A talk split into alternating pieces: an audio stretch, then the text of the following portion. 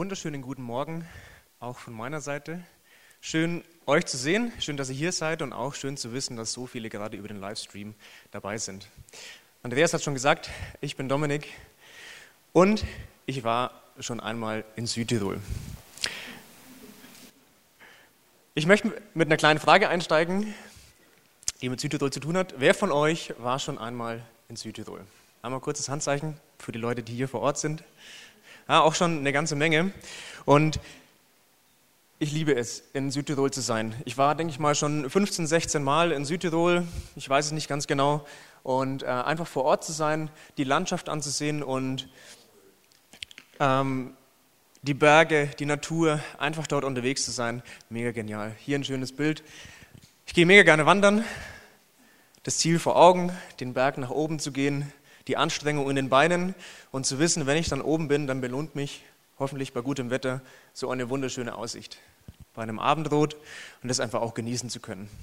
Man ist angestrengt, man ist platt oben, ein bisschen was versperren und dann macht man sich langsam auf den Rückweg, in Gedanken vielleicht auch schon im Hinterkopf, wo gehe ich heute Abend essen, was werde ich genießen können und dann geht man also zumindest ich, bin mit meiner Familie früher oft dorthin gegangen, nach Klausen, ist ein Ort dort, in den Torgeler Keller. Ein richtig, richtig leckeres Restaurant, ein uriges Restaurant. Man kann dort in alten, großen Weinfässern sitzen und dort schlemmern und genießen.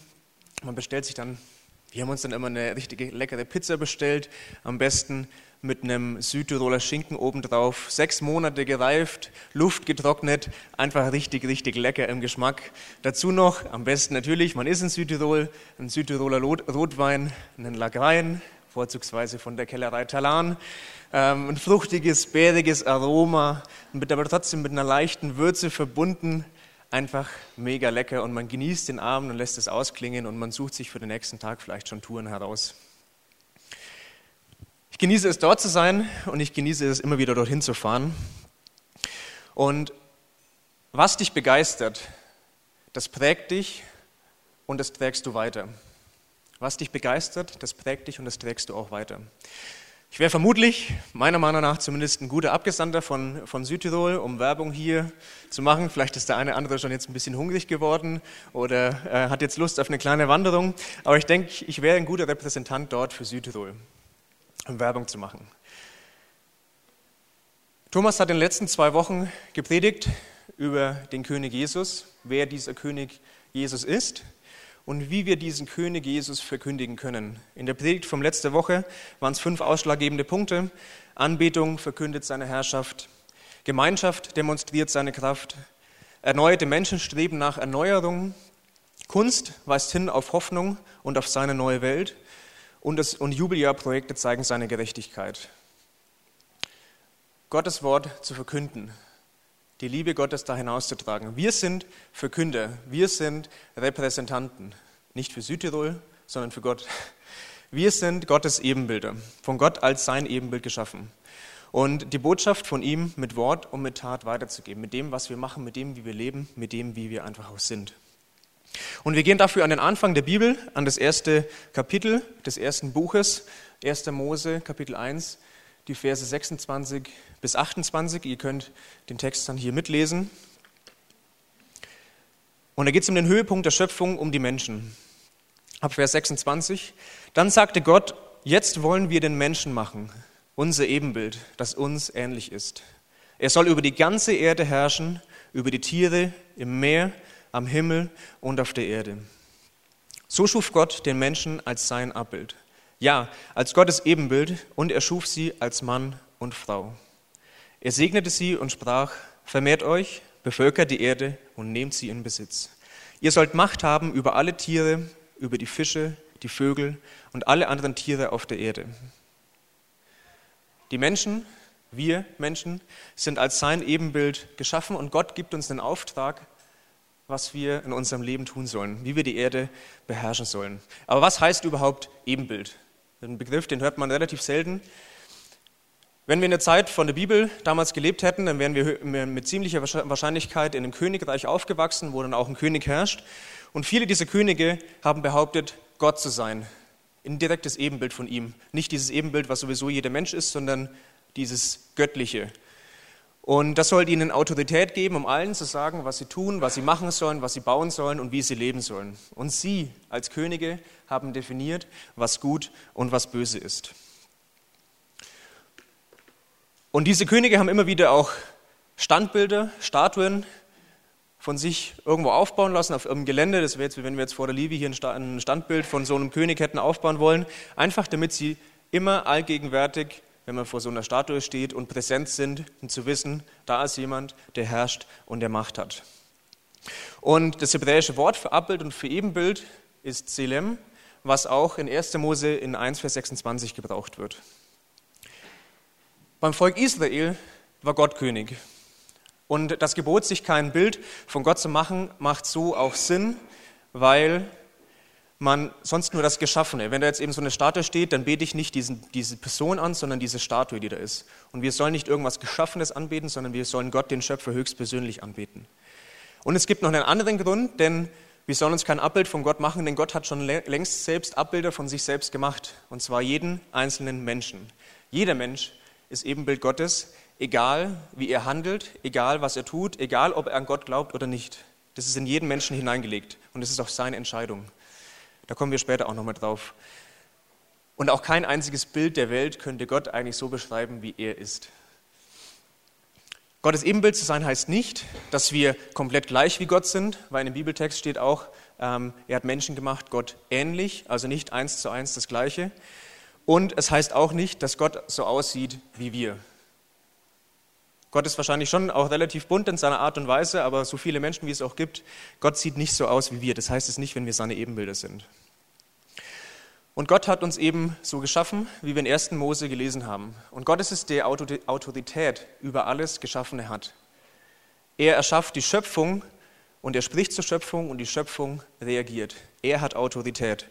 Und er vermittelt auch und er sagt auch, was gut und was böse ist. Mit anderen Worten, man könnte sagen, Gott alleine ist König.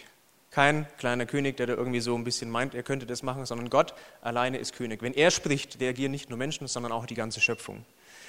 Und er gibt allen Menschen die Autorität zu herrschen und sie die Erde in Besitz zu nehmen und dort einfach auch zu verwalten und zu leben. Manche Denker wollen unsere Gottesebenbildlichkeit nur auf unseren Verstand, auf unsere Möglichkeiten, dass wir denken können, reduzieren.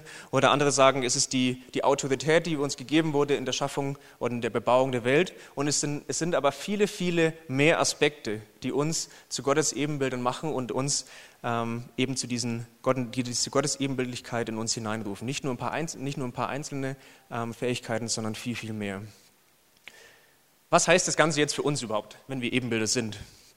Der Mensch hat von Gott einen Auftrag bekommen, wie wir vorhin gelesen haben. Adam und Eva haben einen eigentlich relativ simplen Auftrag bekommen, Gärtnern.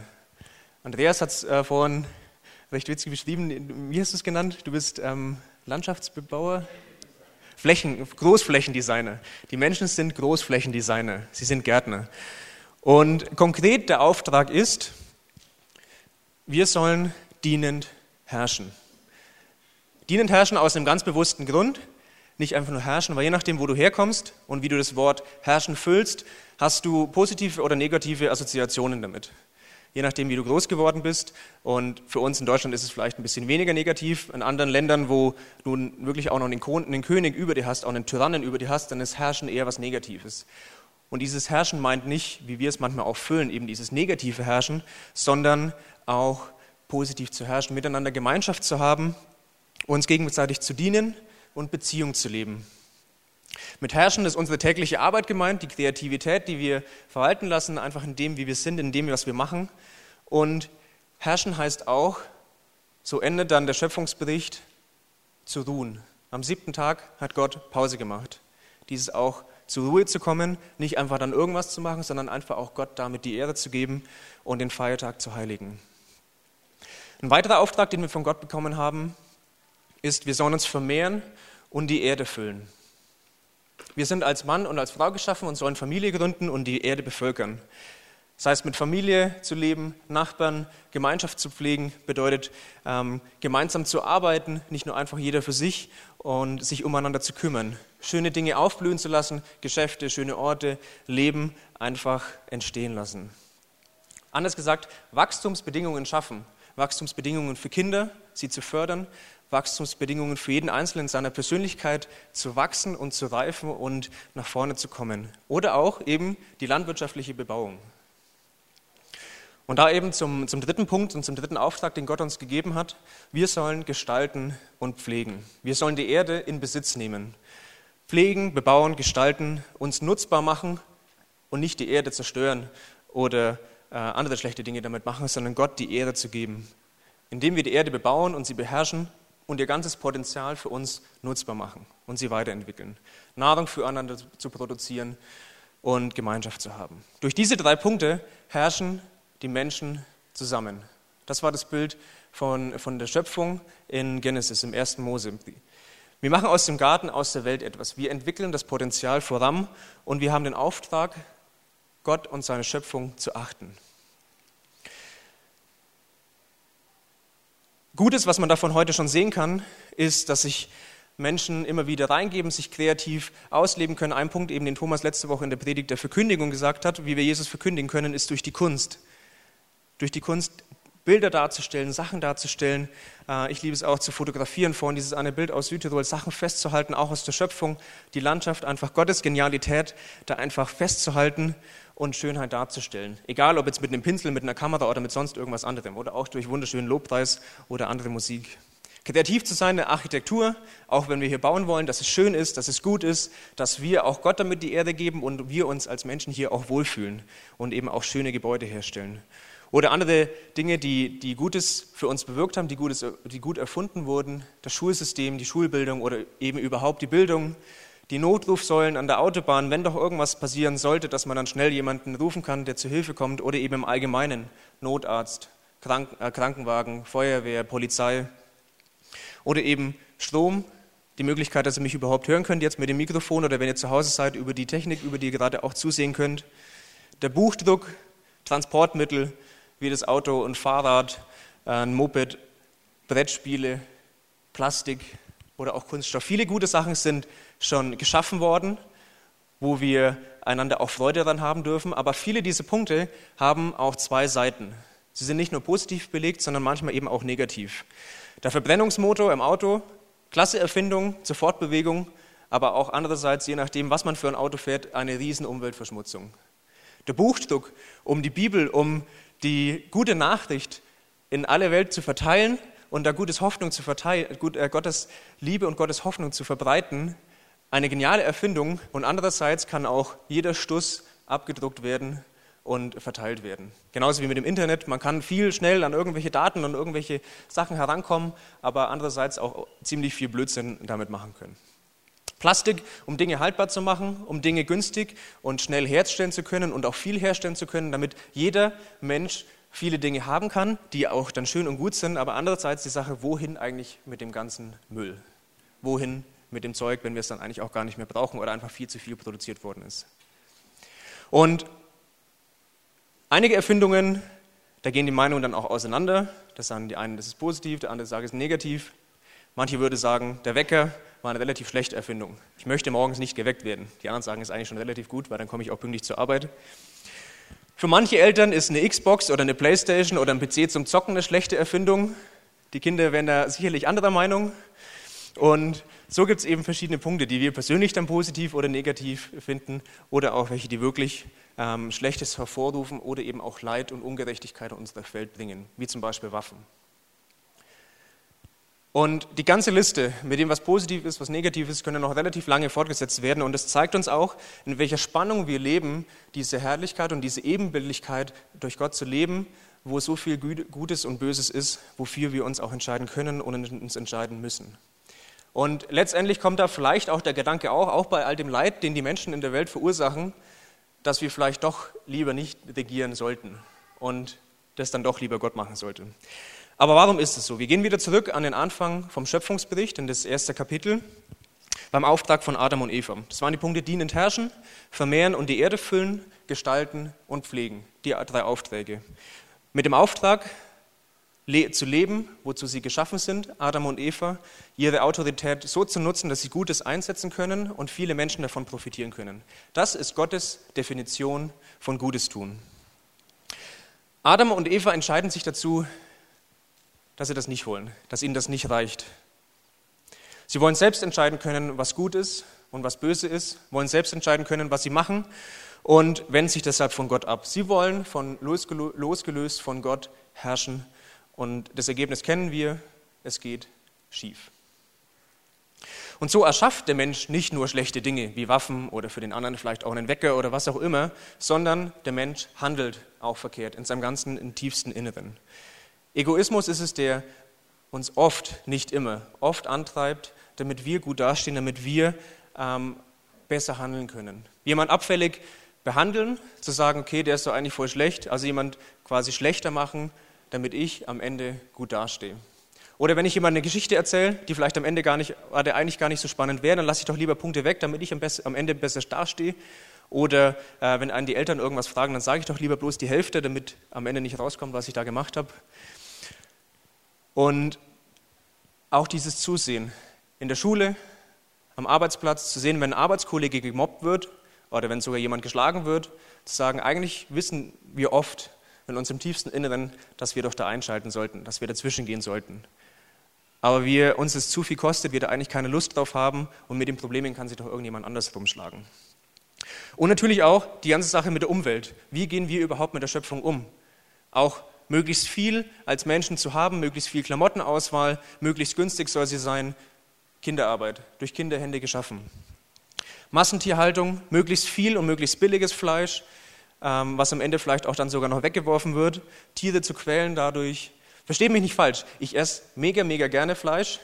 Ich habe auch schon gesagt, so einen sechs Monate alten, luftgetrockneten Südtiroler Schinken. Es geht nicht darum, das dann überhaupt zu lassen, aber es geht darum, sich Gedanken zu machen, was unterstütze ich eigentlich damit? Und ähm, was kaufe ich? Und da sehen wir auch, dass es viel, viel mehr ist, Es ist einfach nur zu sagen, ich unterstütze, äh, ich, ich bringe niemanden um und dadurch halte ich schon Gottes Gebote, sondern wie wir miteinander umgehen, wie wir auch mit, mit seiner Schöpfung umgehen, da läuft schon auch einiges falsch. Und wie sieht das bei mir manchmal auch in meinem Leben aus? Wenn ich jetzt an äh, unsere Tochter denke, die vor knapp vier, vier Monaten geboren ist, wenn sie da wächst und gedeiht, am Boden liegt und spielen will und greift dann schon nach einem Spielzeug hin, an das sie gerade noch nicht hinkommt, dann greife ich das und nehme es und gebe es ihr und dann kann sie damit spielen und hat es in ihrer Hand, wackelt dann damit herum, hat ihre Freude und somit quasi ihr Potenzial und ihre Fähigkeiten, sie zu unterstützen, sie zu fördern, Zeit für sie zu haben, sie zu, ähm, in ihr Spielzeug zu reichen und für sie da zu sein, damit sie sich beschäftigen kann, damit sie wächst und gedeiht und einfach auch vorwärts kommt. Einfach mega genial und eben den Rahmen zu bieten, damit sie sich entwickeln kann. Und auf der anderen Seite, wenn ich in irgendwelchen Sitzungen bin oder irgendwas vorbereiten muss für verschiedene Bereiche, wo ich mir dann denke, okay, ist es gerade gut, wenn ich jemanden mit hineinnehme oder kümmere ich mich einfach ganz schnell selber darum, weil dann ist es einfach schneller gemacht, ich muss nicht noch jemanden anfragen und am Ende wird es dann auch gut, dann ist es auch so, wie ich mir das auch gedacht habe oder wie ich denke, dass es auch gut ist. Und am Ende mache ich es halt nur ich und verschwende eigentlich auch damit das Potenzial von jemand anderem, der sich damit reinbringt. Klar, es könnte mehr Zeit gebrauchen, es wird wahrscheinlich mit ziemlicher Sicherheit immer, mehr, immer viel mehr Zeit brauchen, aber wo ich eben dem anderen nicht die Chance gebe, vielleicht da zu wachsen. Auf der einen Seite eben Gutes zu tun, Wachstum und Förderung, Beziehung zu fördern und andererseits denke ich mir, eigentlich ist es doch viel schneller, wenn ich es gerade selber mache und da dann auch Fehler mache. Wir haben den Auftrag, über die Schöpfung zu herrschen, im Positiven zu herrschen, uns zu vermehren, die Erde zu bevölkern und sie zu gestalten und zu pflegen, Dinge zum Blühen zu bringen. Und dies, das geschieht alles eben in dieser Spannung zwischen Gut und Böse, nach der gefallenen, äh, nach dem Sündenfall eben, wo wir entscheiden können, was ist gut und was ist schlecht und nach was richten wir uns eigentlich auch. Und genau in diese Welt, genau in diese Situationen kommt Jesus rein im Neuen Testament und zeigt, wie Herrschen richtig aussieht. Gott beabsichtigt nämlich nach wie vor auch noch, dass er mit uns seine Welt und sein Reich bauen will. Er geht nicht einfach her und denkt so manchmal wie ich, jetzt mache ich es einfach schnell selber, dann wird es auch gut, dann wird es nämlich auch perfekt, sondern er bleibt noch dabei und sagt, ich wollte von Anfang an mein Reich mit euch bauen, ich wollte von Anfang an Gemeinschaft mit euch haben und das will ich auch weiterhin noch. Ich will, dass mein Reich mit euch gebaut wird. Und in der Bibel steht, dass die Probleme von da an gelöst wurden. Zumindest für Jesus. Für uns sind sie immer noch manchmal auch greifbar da, aber diese Probleme, dass ich dass Gott selbst in Jesus als Menschen, als wahres Ebenbild gekommen ist und er uns gezeigt hat, wie man wirklich herrscht und ein wahres Ebenbild ist. Jesus herrscht, indem er anderen dient, indem er möchte, dass der andere groß wird, indem er ihr Bestes sucht, indem er sich unter andere stellt und nicht wie manche andere Könige über jemanden. Und nicht nur seine Freunde liebt, wo es vielleicht leicht fällt, sondern sogar auch seine Feinde. Das ist keine typische Art zu regieren und es ist eigentlich auch überhaupt nicht typisch, auch vor allem für die damalige Zeit, wo das auch niemand kannte, wo man dachte, jetzt kommt jemand, der auch mit einem Schwert kommt und dadurch einfach auch die Macht und die ähm, Herrlichkeit Gottes bringt. Aber Jesus dient anders. Er stellt sich auch den schrecklichen Konsequenzen, die die Menschen verursacht haben, immer wieder und stirbt am Kreuz für die, auch für die schlechte Art, wie wir herrschen und wie wir uns von Gott losgelöst auf seiner Welt leben. Und besonders im Johannesevangelium zeigt, macht es oder macht es auch klar, wie die Tat von Jesus, was es für eine hohe Bedeutung hat und ähm, wie die Tat von Jesus am Kreuz die neue Schöpfung für uns sichtbar macht. Ihr könnt es auch wieder mitlesen aus dem Johannesevangelium Kapitel 1, die Verse 1 bis 5.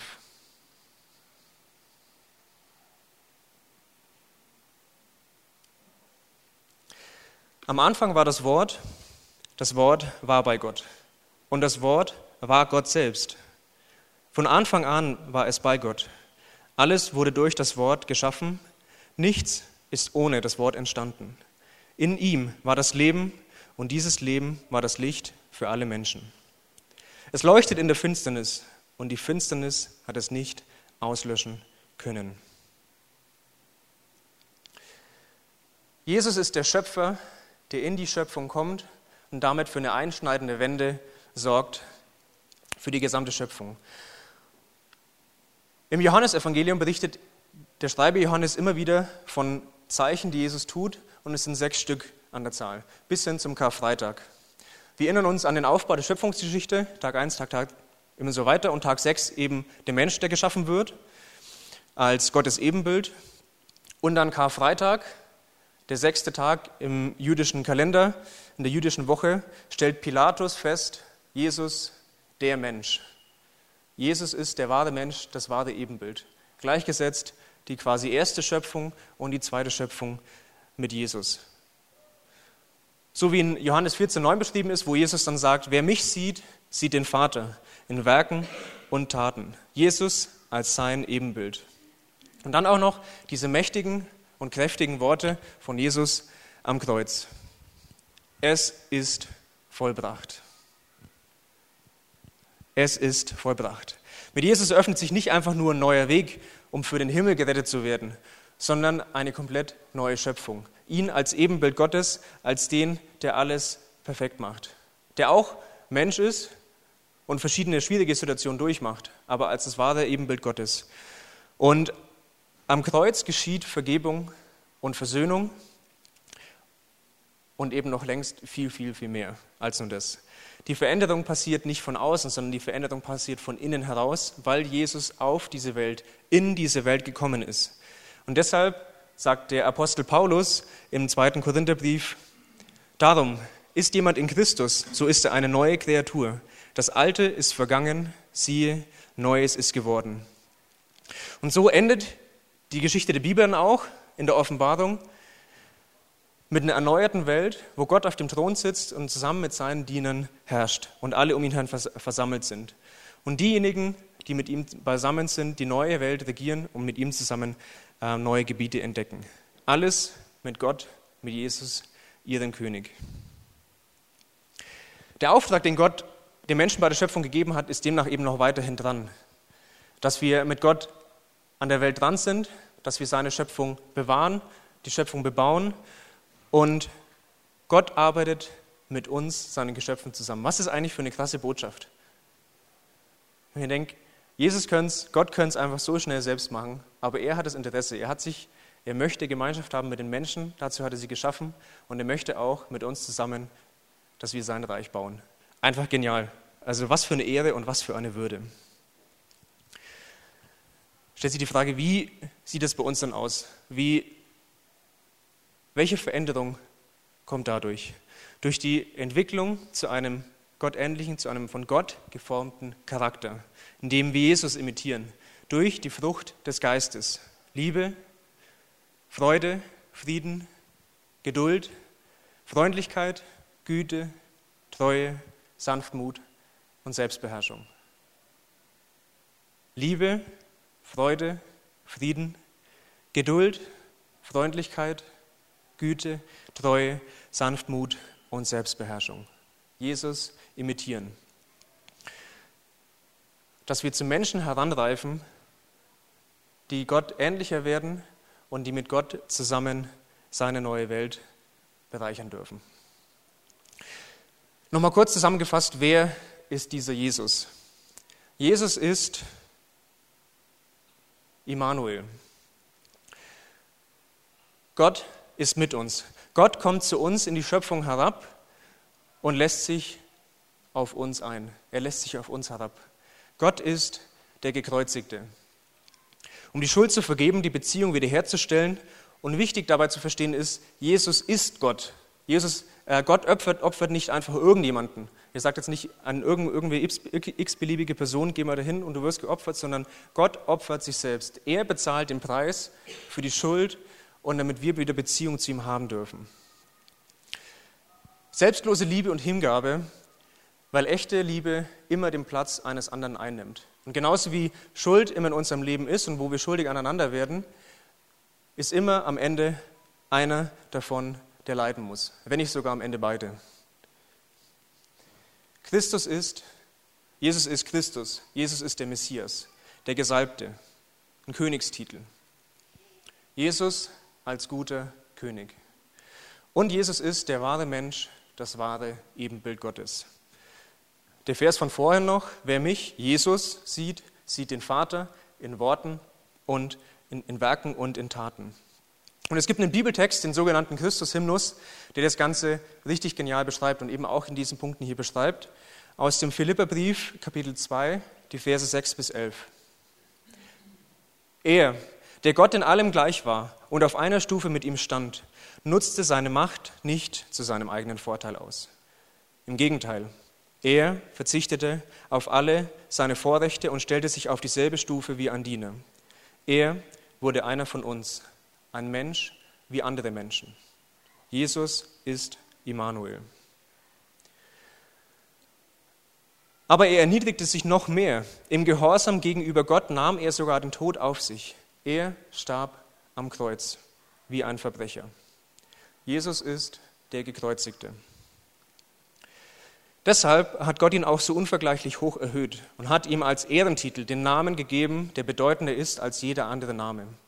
Und weil Jesus diesen Namen trägt, werden sich einmal alle vor ihm auf die Knie werfen. Alle, die ihm, die im Himmel, auf der Erde und unter der Erde sind. Alle werden anerkennen, dass Jesus Christus der Herr ist und werden damit Gott, dem Vater die Ehre geben. Jesus ist Christus, Jesus ist Messias. Und noch zwei Verse aus dem Kolosserbrief und aus dem Hebräerbrief. Christus ist das Ebenbild des unsichtbaren Gottes. Als sein Sohn steht er über der ganzen Schöpfung und war selbst schon längst vor ihr da. Und in dem Sohn zeigt sich die göttliche Herrlichkeit seines Vaters, denn er ist ganz und gar Gottes Ebenbild. Jesus ist der wahre Mensch, Jesus ist das wahre Ebenbild. Wir werden in das Ebenbild verwandelt, das Gott in uns gelegt hat durch den Heiligen Geist, Jesus in allem als Vorbild. Was heißt es jetzt praktisch für mich, ein Repräsentant von Jesus zu sein? In dem, was ich sage und was ich mache. Ich kann immer wieder ein Gebet für mich sprechen und sagen, Herr, lass mich ein wahrer Mensch sein. Regier in mir durch den Heiligen Geist. Herr, lass mich ein wahrer Mensch sein. Regiere in mir durch den Heiligen Geist.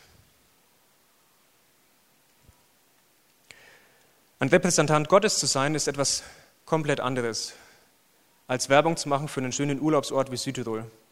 Um irgendwie geschickt verpackte Worte zu nutzen, die am Ende vielleicht die Botschaft noch ein bisschen mehr hervorheben sollen und die Botschaft besser verpacken sollen, damit sie auch besser klingt. Die Worte brauchen wir nicht nutzen, weil die Botschaft ist an sich schon genial genug. Und wir wollen auch nicht für ein Produkt oder für einen Urlaubsort werben. Wir wollen und wir sollen Repräsentant, von Gott zu sein und Gott so glaubwürdig wie möglich den Menschen bringen, die Liebe in die Welt bringen. Auch wenn wir dabei Fehler machen. Und das werden wir. Aber trotzdem auch zu wissen, wir dürfen Gottes geniale Botschaft weitergeben. Lebe in deiner Bestimmung. Ich will Gott in meinem Leben Raum geben. Ich will den Heiligen Geist in meinem Leben Raum geben, dass er in mir wirken kann. Und ich setze mich immer wieder auch Jesus aus, damit er mich verändern kann. Von innen heraus. Nicht einfach nur Äußerlichkeiten, die man dann einfach schnell aufbaut und sagt, okay, ich tue einfach gute Taten, ich tue einfach so, ich grüße alle Leute recht freundlich, ich bringe jemandem ein Glas Wasser, ich tue ihm da und da und das was Gutes, sondern auch von unserem Herzen her verändert zu werden und damit durch, dieses, durch diese innere, durch diese lebendige Verwandlung auch Verhalten sich verändert. Ich will Jesus immer ähnlicher werden und immer mehr und mehr auch sein Spiegelbild repräsentieren die selbstlose Hingabe von Jesus imitieren, aber nicht das Ausspielen von falscher Demut. Zu sagen, ich kann das nicht, ich will das nicht. Demut ist gut und Demut ist wichtig, aber wir haben auch die würdevolle Aufgabe und die, die hohe Aufgabe, dass wir Gottes Repräsentanten sind und damit gibt uns es auch schon einen Wert. Einen Wert, den Gott in jeden einzelnen Menschen gegeben hat. Und da dürfen wir auch zu den Aufgaben stehen, die wir tun und auch diese würdevolle Aufgabe so wahrnehmen. Mach dich nicht kleiner, als du eigentlich bist. Und dann manchmal stellt sich auch trotzdem die Frage, wie kann ich als kleiner Mensch eigentlich irgendwas verändern? Kann ich mit den großen Problemen, sei es jetzt für die Umwelt oder andere Dinge, kann ich überhaupt was verändern? Kann ich in meiner Familie überhaupt irgendwas verändern? Und ich denke mal, die Antwort sollte allen klar sein, ja, wir können. Ja, wir können was verändern. Und vielleicht sind ein paar Sätze dabei, die ich jetzt dann gleich vortrage, die auf dich zutreffen, wo du was verändern möchtest, wo du sagst, ja, das möchte ich machen. Ich stehe in der Schule auf, wenn ich Ungerechtigkeit sehe. Wenn ich sehe, dass jemand gemobbt wird oder geschlagen wird und gehe hin und helfe der Person. Ich unterstütze sie. Auch wenn mich andere dafür auslachen. Auch wenn es mich was kostet. Auch wenn ich vielleicht dann auch beleidigt werde. Aber mein Ziel ist es, Gottes Liebe in der Welt voranzubringen. Ich sage meinem Freund, wenn in seinem Leben irgendwas nicht gut läuft, nicht, weil ich so gut bin und so perfekt bin und alles richtig mache, das überhaupt nicht, sondern weil ich möchte, dass mein Freund das Leben lebt, was Gott auch für ihn vorgesehen hat. Damit er in einer guten und in einer Beziehung zu Jesus steht. Ich bleibe von einem Abendtermin zu Hause, wenn es meiner Frau nicht gut geht. Ich gehe nicht mit Freunden weg oder mit Freundinnen weg, um was zu machen, sondern ich bleibe daheim, gönne meiner Frau eine Pause oder meinem Mann und unterstütze sie dadurch. Schenke ihr eine ruhige Minute. Wenn ich auf der Arbeit bin und sehe, dass mein Arbeitskollege gerade in seiner Arbeit versinkt und ich ihn unterstützen kann, dann versuche ich und möchte ich ihm Arbeit abnehmen. Auch wenn es mich was kostet und vielleicht dann auch mal kurz von zu Hause länger wegbleiben muss. Wenn ich eine Überstunde mache, obwohl ich sowieso vielleicht schon zu viele mache. Aber ich sehe, dass er mit seiner Arbeit nicht mehr zurechtkommt und ihn dabei unterstützen kann. Ich kaufe Fleisch von einem Metzger aus der Region, damit ich weiß, vielleicht weiß ich es dann auch nicht, dass dieses Tier aber gut aufgewachsen ist. Nicht aus einer Massentierhaltung heraus, auch wenn es vielleicht teurer ist, aber auch eure Geschmacksnerven werden es euch danken, wenn man da nicht auf so einen billigen äh, Kaugummi rumkaut, sondern auf ein richtiges Stück Fleisch. Und auch wenn es vielleicht teurer ist und ich es mir manchmal nicht leisten kann, lieber kaufe ich teureres Fleisch. Aber ich unterstütze damit nicht die Massentierhaltung und auch andere schlechte Lebensbedingungen von Tieren. Und da ein kleiner Einwurf. Es ist in Andelshofen, in der Nähe von Überlingen, ähm, gibt es diesen sogenannten Weltacker. Das ist gerade eine Ausstellung, eigentlich von der Landesgartenschau. Und ist ein mega interessantes Projekt. Da waren wir in dieser Woche mit den Teenies. Und dort wird sich mit Fragen beschäftigt, wofür nutzen wir eigentlich unseren wertvollen Boden? Wie gehen wir mit ihm um? Wie beeinflusse ich damit meinen Alltag, die Schöpfung, wie die Welt wächst? Und auch so die großen Fragen nach Gerechtigkeit, Sicherheit, Naturschutz, Klimaerwärmung ein richtig cooles Projekt. Geht doch da mal hin, wenn ihr Zeit habt und schaut es euch mal an, was man da auch schon verändern kann. Und es ist auch eindrücklich und gut dargestellt. Wie kann ich mich weiter einsetzen? Ich weise meinen Freund darauf hin, wenn er sich jedes Mal besauft, damit es, dass es nicht gut für ihn ist und er immer Dummheit macht, auch wenn er es vielleicht nicht hören will. Ich bete für, für den Menschen, von dem ich will, dass er in eine Beziehung zu Gott kommt zu einem Menschen, der ihn geschaffen hat und der einen genialen Auftrag für ihn bereit hat. Oder ich weise noch mehr Mut auf und spreche ihn sogar darauf an, auch wenn es mich was kostet. Auch wenn die Person vielleicht denkt, okay, der Typ ist irgendwie ein bisschen durchgedreht. Aber du hast eine richtig geniale Botschaft, die du weitergeben darfst. Jesus hat es was gekostet, die Beziehung wiederherzustellen, uns als perfektes Ebenbild ein Vorbild zu sein und so darf es uns auch immer wieder was kosten. Wir sind nach dem Sündenfall und wir sind in der Problematik von der Spannung zwischen das dem, dass Gottes Reich schon hier ist und dass es aber noch nicht in der Perfektion hier ist und mit all den Problemen, die uns noch entgegentreten. Es darf uns was kosten, Gottes Ebenbild zu sein. Zeit, Geld, Anerkennung, Aufmerksamkeit, Mut. Wenn wir für das, was wir machen, ausgelacht werden oder irgendwas anderes. Was fangen wir mit dem an und wie geht es weiter? Wurden wir einfach nur von der Schuld befreit, um gemütliches und tolles und einfach ja, ein schönes Leben zu haben, uns tolle äh, ein paar Jahre zu machen? Nein. Wir sind von der Schuld befreit und das ist eine von vielen Folgen, dass Jesus der König ist. Jesus der König der Welt ist. Wir wurden nicht dazu befreit, dass wir einfach nur ein schönes und gemütliches Leben haben, sondern dass wir seine Liebe und seine geniale Botschaft weitergeben dürfen. Wir sind Ebenbilder. Egal, wie du bisher gelebt hast, egal, was du bisher gemacht hast, du bist dieses Ebenbild. Und ich wünsche mir, dass wir alle, auch ich, da immer mehr und mehr reinkommen, um wirklich in diesem Ebenbild, in unserer Bestimmung zu leben. Wir haben den Auftrag, das Evangelium, die gute Nachricht allen Menschen zu bringen, um dienen zu herrschen, gestalten und zu pflegen und die Erde zu bevölkern. Lebe in deiner Bestimmung. Amen.